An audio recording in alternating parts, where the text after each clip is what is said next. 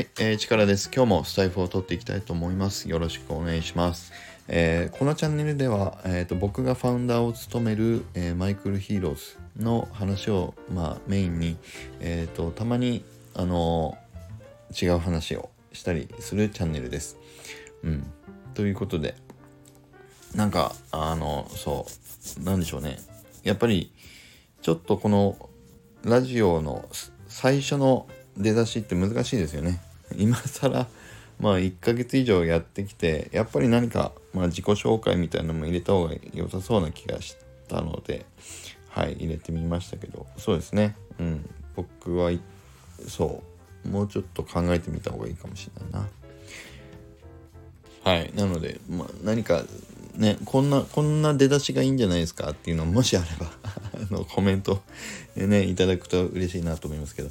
うん、途中からやっぱり聞き始めた方にとっては初めての初めましてになるのでやっぱり僕がどういうことを活動している人なのかこのラジオがねどういうラジオチャンネルなのかは、まあ、簡単にやっぱり話をできた方が良さそうな気がしますよね。うん、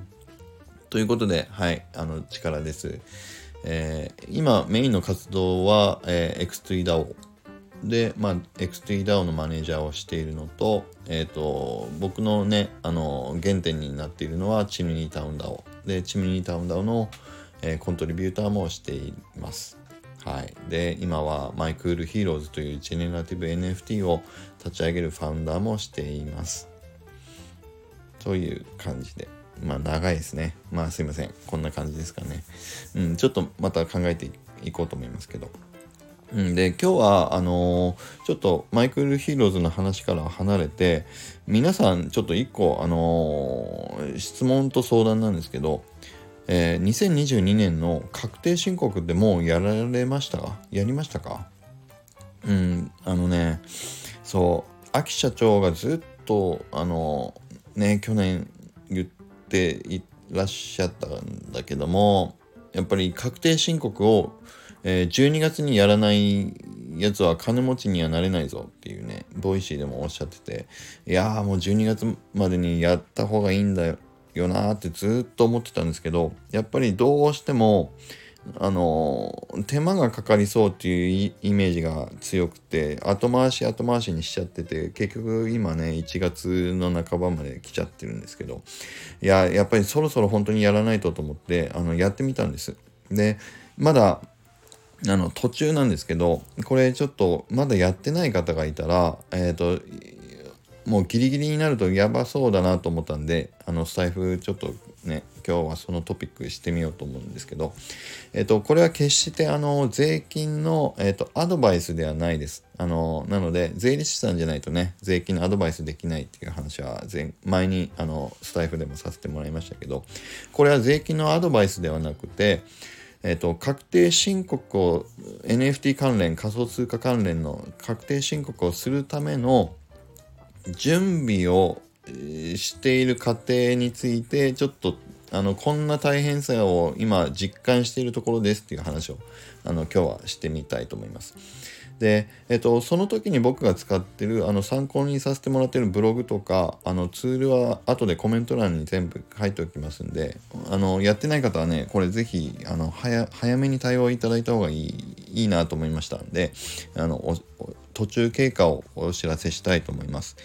でどういうやり方を今してるかっていうとあのねえっ、と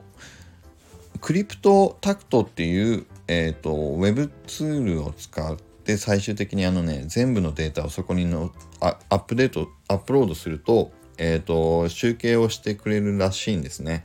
でそういうあのブログを書いていただいてた方がいて。でそれも内容もあのちゃんと前にお伝えした X2DAO の、えーと、税理士さんのお部屋で森田さんもね内容見ていただいてあこれで合ってますよっていうことをあの去年、えーとおっしゃってたあのものを見たんで僕もそれをね今参考にして進めようとしてるんですけどえっ、となかなかねえっ、とちょっとデータの加工が少し必要だった部分があってそれが思った以上にあの難しいなと思ったんですよねなのでそうあの見れば簡単にできるのかと思っていって後回しにしているとちょっと大変な思いをしそうだなと思ったんであの共有です。でやり方はえっとね仮想通貨自体のデータは各あの皆さんが使ってる仮想通貨取引所とか販売所のあのウェブサイトに入って履歴を全部ダウンロードするっていうことであの履歴をそれ落としてくれ CSV で落としてくればいいだけなんででその CSV で落としてきたデータをクリプタクトにアップロードするだけなんで簡単なんですよ。ただ NFT ののあのえっ、ー、とミントとかあの売ったり買ったりとか、まあ、トランスファーしたりとかっていうそのウォレットを使ったあの取引履歴ですよね。それについてはちょっとあの一工夫いるっていうことなんですよね。であの紹介いただいてるあのブログの方だと,、えーと、知ってる方は多分知ってると思うんですけどあのツイッターでよくあの話題になってたエンさんのツールを使って、えーと、自分のウォレットのアドレスをボンと入れると全部の履歴がバーッと出てくると。でリストになって CSV で落とせるっていうあのツールがあるんですけどそれを使うんですよね。ただあの中を見ていくとそのクリプタクトにそのデータをアップロードするためのえーと、手順としてちょっとあのそのままじゃアップロードできなくて、えーと少しデータを入れ替えたりデータで足りない部分を自分で調べて手入力をしていかないといけないというところがあってそれがあのなかなか大変です。で僕もね今3日ぐらいかかってるんだけどまだあの全部終わらないというかあれこれってどういう入れ方すればいいんだろうっていうのはちょっと分かんないっていうとこがあるんであのそこで止まっちゃってる感じです。で皆さんね自分が何月何日の何時にどの NFT を買った売ったえっ、ー、とイーサを動かしたあの自分のウォレットウォレット間であの受け取ったとか何をどこでやったかなんて覚えてないんじゃないですか。でそれ一応目安のあのデータはえっ、ー、とそうあのエンさんのツールを使えばほぼあの一覧で出せるんですけど、えーと、それを中身をきちんと見てどどういうことをやった履歴なのかは自分でちょっと再チェックしていかないといけなそうな感じなんですよ。でそれがねなかなか大変です。でえっ、ー、とそうトランザクションのあのコントラクトアドレスっていうんですっけ？それはえっ、ー、とエンさんのリストあツールで出てくるリストで載ってるんで一個一個もう最後は、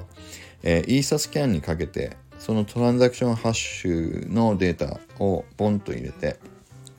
えっ、とどういう履歴だ取引だったんだっけなっていうのをちょっと見ていきながら、えーと、探っていかないといけない感じですね。うん、でそれを全部あの入金出金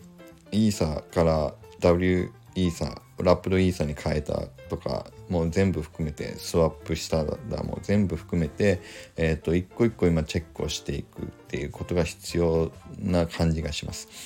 でそれを全部きれいに、あのー、入れ終わった後にクリプタクトにそれをアップロードしないといけないんですけど今度はクリプタクトにそのアップロードするデータでさっき最初にあの仮想通貨の取引所とかのデータはそのままアップロードできるって言いましたけどあの NFT とか他の、えーと、カスタマイズしたあのデータをアップロードするには、えーと、クリプタクトのあの無料サービスじゃダメで、えーと、アドバンスサービスって言ってちょっとあの年会費を払わないといけないあのサービスに入んなきゃいけないんですよねまず。でそれがまずねえっ、ー、と、お試しっていう一番安いやつで、えっ、ー、と、年間取引件数500件までは入れれるっていうものであるんですけど、それでもね、年間費で8800円かかりますね。で、まずもう最低でそれは払わないとダメですね。うん。で、その、あの、8800円最低限払った上で、えっと、先ほどのエンさんのツールを使ってあの各自分のウォレットの、えっと、取引状況を、えっと、ダウンロードしたものを、えっと、全部一個一個加工して穴を埋めて、えっと、そう並び替えをした上でクリプタクトに全部アップロードすると。でその後にクリプタクトででも何回もねアップロードしようとするたんびにやっぱちゃんとエラーが出てくるんですよ。ここの計算とかこれがうまく入ってませんよって。でそれを全部エラーがなくなるまでえっ、ー、と再度そのエンさんのツールで出てきた情報を一個一個見てあの綺麗にあに入れ直さなきゃいけないということが分かりました。で僕は今あの入れ直さないといけないっていうのをエラーが34回出たところまで来てあのもうちょっと いやきちんとやり直さないといけないっていうような今状況にあります。うん、ということではいなのであのいつまでかかるかちょっと分かんないんだけど、うん、あのなかなか簡単じゃないなっていうのがよよく分かりました。あの単に僕ね最初エクスポートしてきてでそれをどっかにピョンと入れると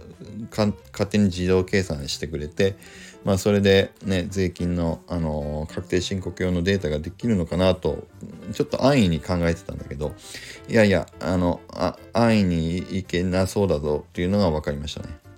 まあそれそうは言ってもこのクリプタクトを使ったり、えーと、エンサのツールを使わないでやるよりはもう100倍も200倍もあの簡単だっていうのは間違いなさそうだっていうことも分かったんで、はい、あのこの方法でちょっとねあの試してやってみるしかないんだろうなっていうふうには思いますけど。うん。もっとねだからそう逆にもう自分は終わったよっていう方いたらあのこのブログとかこのツール使うともっと簡単にできましたよっていう方いたらちょっともうこれぜひ教えてくださいあのね もう確定申告はやんなきゃいけないんでねあのきちんとやらないとあのいけないことだっていうのは分かってるんであのもっといいあのやり方を知ってる方はあのぜひぜひあのコメントで僕に教えていただければと思います。で一応僕が今使ってるブログ参考にしてるブログとまああのエンさんのツールについてはあの今日のコメント欄に入れておこうと思うので、えーと、まだ全然それやったことなかった知らないよっていう方は一回あのまあブログ見てあのやってみていただくといいんじゃないかなというふうには思います。はいということで今日は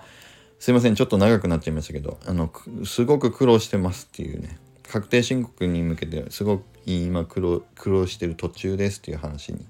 なりましたね。うん。はい。ということで今日